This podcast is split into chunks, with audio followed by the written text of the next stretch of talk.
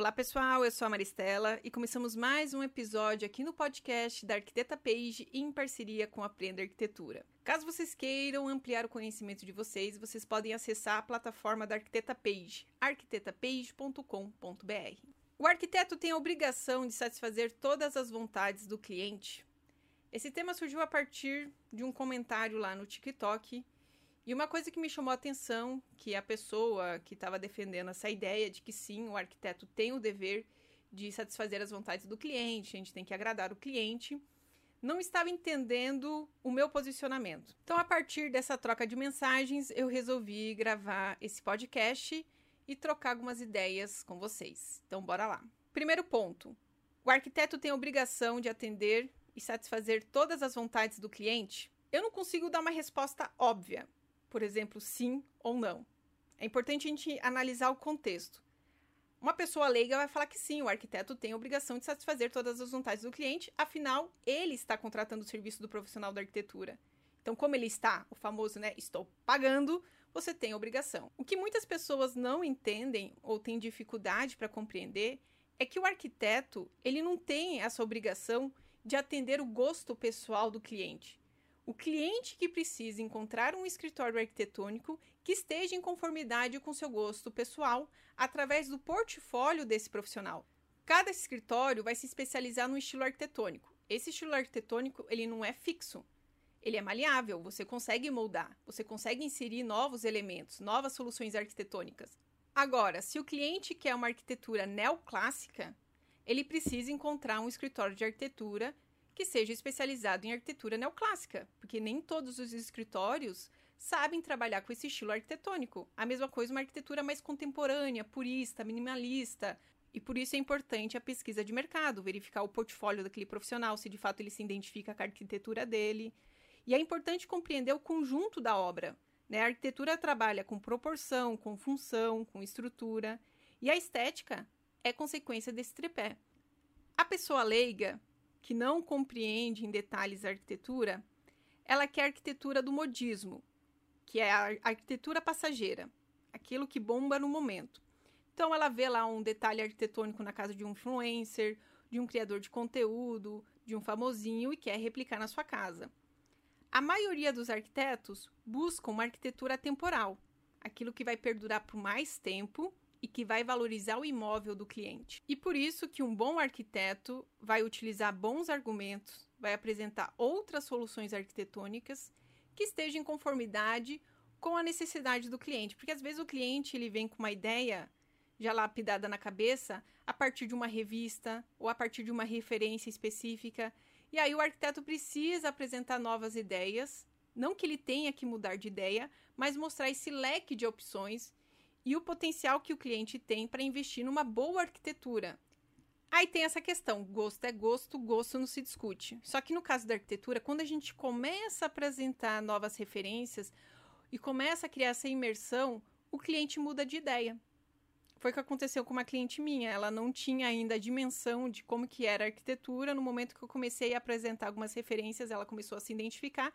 Ela é dorama, eu não sei se é dorama que fala. Ela adora série séries coreanas, ela começou a assistir essas séries e se identificar também com a arquitetura coreana. E agora a gente está trocando algumas ideias que ela quer construir uma arquitetura inspirada na arquitetura coreana. E eu fiquei muito feliz, porque é difícil da gente vender uma ideia de uma boa arquitetura. Na maioria das vezes as pessoas são relutantes. Não, eu quero isso que o mercado está entregando. Então, até ela entender de fato como que funciona a arquitetura, é um desafio. Mas no momento que ela entende, ela fala, ah, tá, agora entendi. Agora entendi o que você estava querendo dizer desde o início.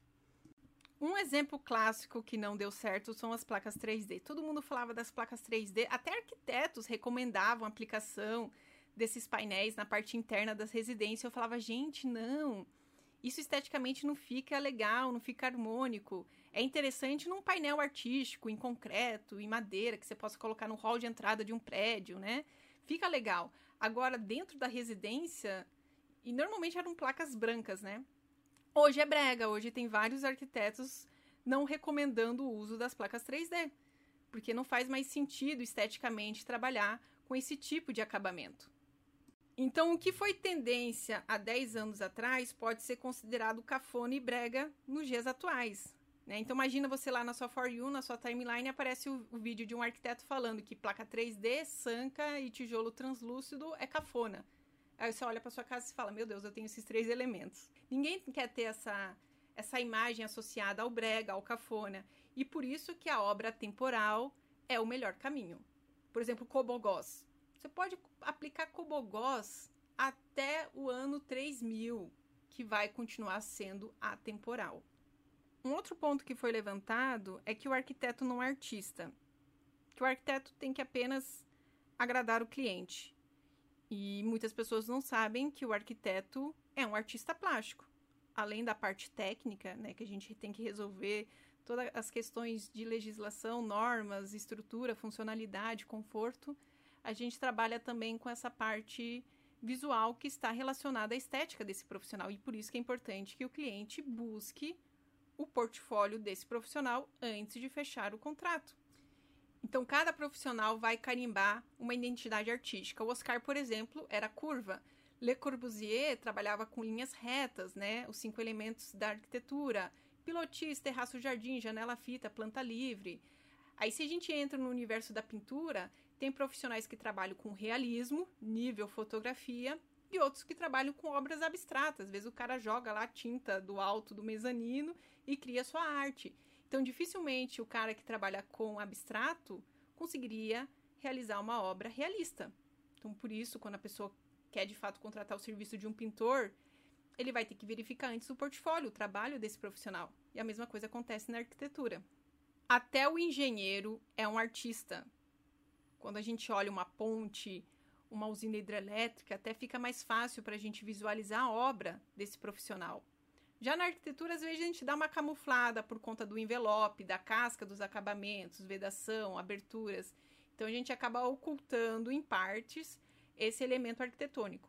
Mas na engenharia também. Quando a gente olha as obras mais modernistas, fica até mais evidente né, esses elementos estruturais.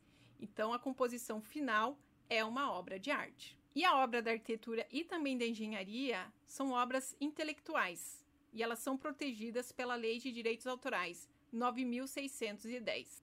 E outro ponto que o arquiteto precisa levar em consideração são os riscos. Então, vamos supor que o cliente chegou lá com a revistinha: olha, eu quero essa residência. Essa residência, a arquitetura dela é lá do Japão, é uma casa de vidro, e eu quero replicar essa arquitetura no semiárido. Tem um terreninho lá perdido, decidi investir nessa residência. Aí a pessoa, o arquiteto vai olhar vai argumentar, vai pontuar os pontos negativos daquela solução para aquela região, para o clima, para a topografia, para o conforto e vai tentar buscar uma outra alternativa, mas mostrando os pontos, o porquê que ele não deve investir naquele tipo de arquitetura, mesmo que o, que o arquiteto não feche o contrato com esse cliente, porque ele vai levar em consideração os riscos. A questão do, do aumento de energia, né, ter que usar ar-condicionado para climatizar, a necessidade de cortina, porque você vai bater radiação, porque às vezes o cliente não quer trabalhar com proteção solar, ele quer de fato uma caixa de vidro. E aí cabe ao arquiteto mostrar os pontos positivos e negativos, que dificilmente teria pontos positivos nesse caso, e falar: olha, esse tipo de arquitetura daria certo talvez num clima mais frio, talvez mais para o sul do Brasil, quem sabe, né? Dependendo da região. Aqui a gente tem outras alternativas que a gente pode aplicar, mas uma, um caixote de vidro não dá. Então, neste caso, o arquiteto vai levar em consideração os riscos, porque a credibilidade dele é o carro-chefe. Ele agrega valor ao longo do tempo para aumentar a sua credibilidade, porque nenhum profissional quer ser mal visto no mercado. Então, a nossa credibilidade é o nosso carro-chefe. Então, o arquiteto ele oferece a experiência a partir do seu conhecimento, né, garantindo a segurança para o cliente o cliente é leigo, ele olha ali uma revistinha, às vezes é uma arquitetura que foi aplicada na Europa, na Ásia, enfim, na, na África, que nem sempre pode ser replicada aqui no nosso país, por conta do nosso clima, que é mais tropical. Então, cabe esse profissional pontuar e mostrar para o cliente que existem outros caminhos. E por isso que os arquitetos realizam um checklist, porque a gente precisa entender as necessidades do cliente até para verificar se está em conformidade com a ideia inicial. Então, por exemplo, às vezes o cliente ele quer trabalhar com uma fachada de vidro e ao mesmo tempo trabalhar com muro alto por conta da questão da privacidade. Então existe aqui um conflito. E às vezes ele quer trabalhar com essa fachada na lateral. Então ele cria um outro conflito com a vizinhança. Ninguém quer abrir a janela e dar de cara com o vizinho. Então é importante o arquiteto pontuar os pontos negativos dele trabalhar com esse tipo de solução e buscar a melhor solução que de fato vai atender a privacidade e a parte visual. A mesma coisa com um terreno, né? Muito estreito, limitado, e o cliente ele quer um quintal mais amplo, por conta dos filhos, cachorro, e aí ele defende a ideia que ele quer uma residência térrea, porque ele acha que é um investimento mais barato. Dependendo da configuração da residência com dois pavimentos, na prática você consegue baratear a obra, porque você diminui a área da fundação. E todo mundo sabe que a fundação é uma peça cara na execução da obra. Você também diminui a área da projeção da cobertura, você ganha com as visuais, então você tem a vista da rua, a vista dos fundos, você evita aberturas laterais, já que você consegue trabalhar com essas visuais frontais e posteriores. Então, no final, você ganha. E, além disso, você consegue um, um quintal mais amplo. Diferente da proposta inicial do cliente, que é trabalhar com uma edificação térrea, e ao mesmo tempo você não consegue atender o pedido, que é um quintal mais amplo. No início do ano, eu estava assistindo um episódio da série Aeroporto Fronteiras. Eu não lembro se era na Discovery Channel ou no National Geography, em que os policiais abordam pessoas suspeitas.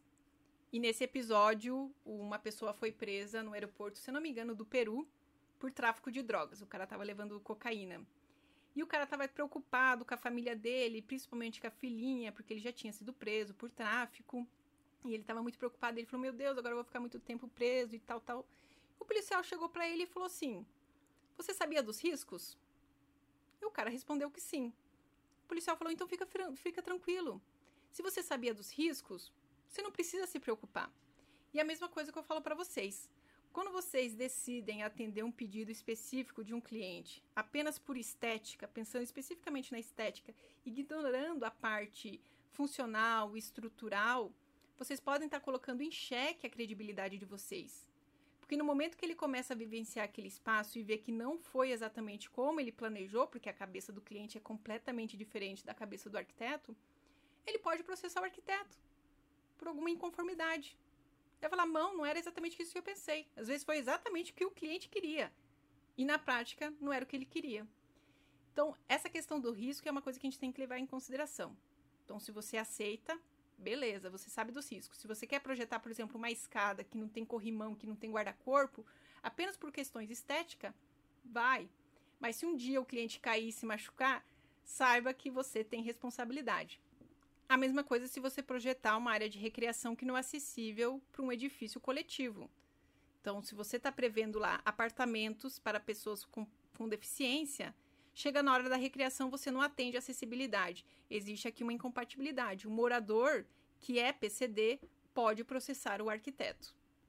E no final você quer oferecer o que para o seu cliente? De fato, a satisfação momentânea, de você aceitar a ideia dele, ele ficar feliz naquele momento, porque a momentânea ela é passageira, ou de oferecer uma experiência diferenciada, de você ir mostrando outros caminhos e ele construindo essa ideia junto com você, a partir da sua experiência, oferecendo segurança, conforto e principalmente agregando valor à sua credibilidade e virando uma referência no mercado. Se você gostou desse podcast, compartilhe com seus amigos Caso vocês tenham interesse em ampliar o conhecimento de vocês na arquitetura, dê uma passadinha lá na nossa plataforma de arquitetura, arquitetapage.com. Hasta luego e a gente fala até o próximo vídeo. Fui! Tchau, tchau!